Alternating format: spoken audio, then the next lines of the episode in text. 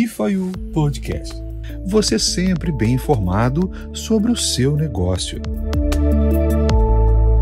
Olá, parceiro, parceira Bifayu. Tudo bem? Mais um episódio aqui para você, muito especial e feito com todo zelo e atenção. Vamos falar aqui sobre o valor das coisas. E ele é subjetivo, tendo em vista o conceito de oferta e demanda.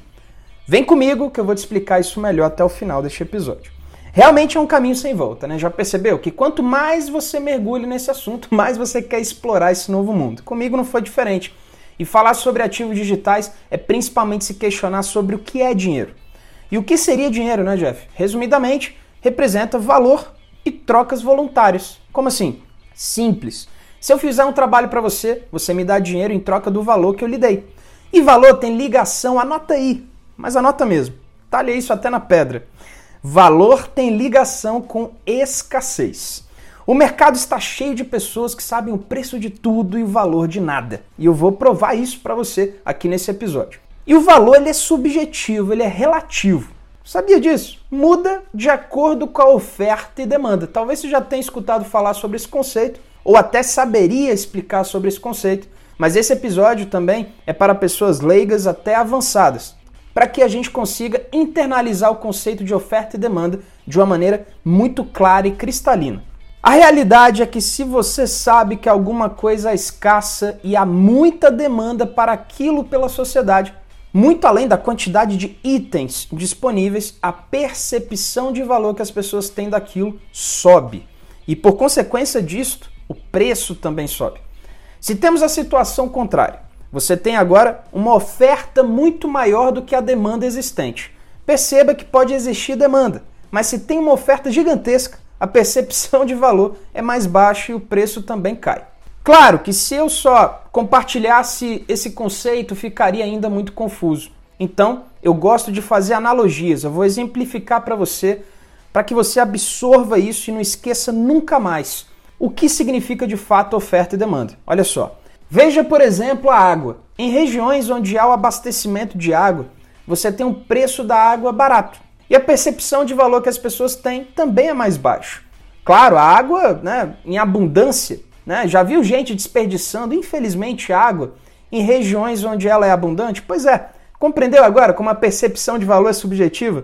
Eu vou agora simplificar mais ainda para você. Imagina agora outra situação extrema, tá? Você está num deserto. Fecha os olhos e imagina isso comigo. Você está num deserto sem água. Nossa, Jeff, situação extrema de sobrevivência. Exato. Vamos falar sobre isso. Eu vou te provar que o valor ele é subjetivo. Mas você está carregando muitos diamantes em abundância e tem uma escassez de água absoluta neste contexto. Se você não conseguir água, o que, que vai acontecer? Você vai morrer dentro de poucos dias. Ou seja, seus dias estão contados. De repente aparece ali um comerciante com uma possibilidade de te ofertar água, né? E ele não tem diamantes. Então, você cheio de diamantes em abundância, esse comerciante com alguma água e zero diamantes. então perceba, para você os diamantes são abundantes e a água é escassa. Para o comerciante, a água é abundante e os diamantes são escassos. Nesse momento, você valoriza mais a água do que o diamante. Tanto que se o comerciante ali te oferecer um copo d'água em troca de um diamante, provavelmente você aceitaria. Claro, você está entre a vida e a morte. É uma questão de sobrevivência. Qual o valor que há naquela água para você? A esperança de salvar a sua vida. Então você vai e paga um diamante pela água. Nossa, Jeff, que absurdo, é um diamante. Pois é, eu disse que o valor é subjetivo. O comerciante te oferece mais água e você novamente aceita em troca de um diamante seu. Mas lá para o terceiro quarto copo d'água, você já está mais saciado ou saciada e começa a pensar: será que vale a pena pagar um outro diamante por essa água? Onde eu quero chegar? Repare que essa negociação só começou de um copo d'água custando o preço dele igual a um diamante, para que você, naquele momento inicial, percebesse que a água estava valendo mais que o diamante. E o comerciante só topou de vender aquela água dele e fazer uma troca voluntária, porque na percepção dele o diamante valia mais que a água. A percepção de valor dos dois era diferente. Mas perceba que a cada novo copo de água bebido, o valor da água vai ficando menor na sua percepção. Ok, Jeff, eu entendi. Mas o que, que tudo isso tem a ver com o valor de uma moeda ou ativo? Tem total ligação.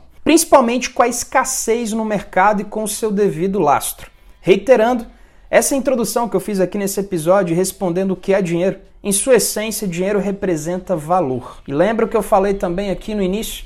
Se eu fizer um trabalho para você, você me dá dinheiro em troca do valor que eu lhe dei. Tudo tem a ver com a percepção de valor.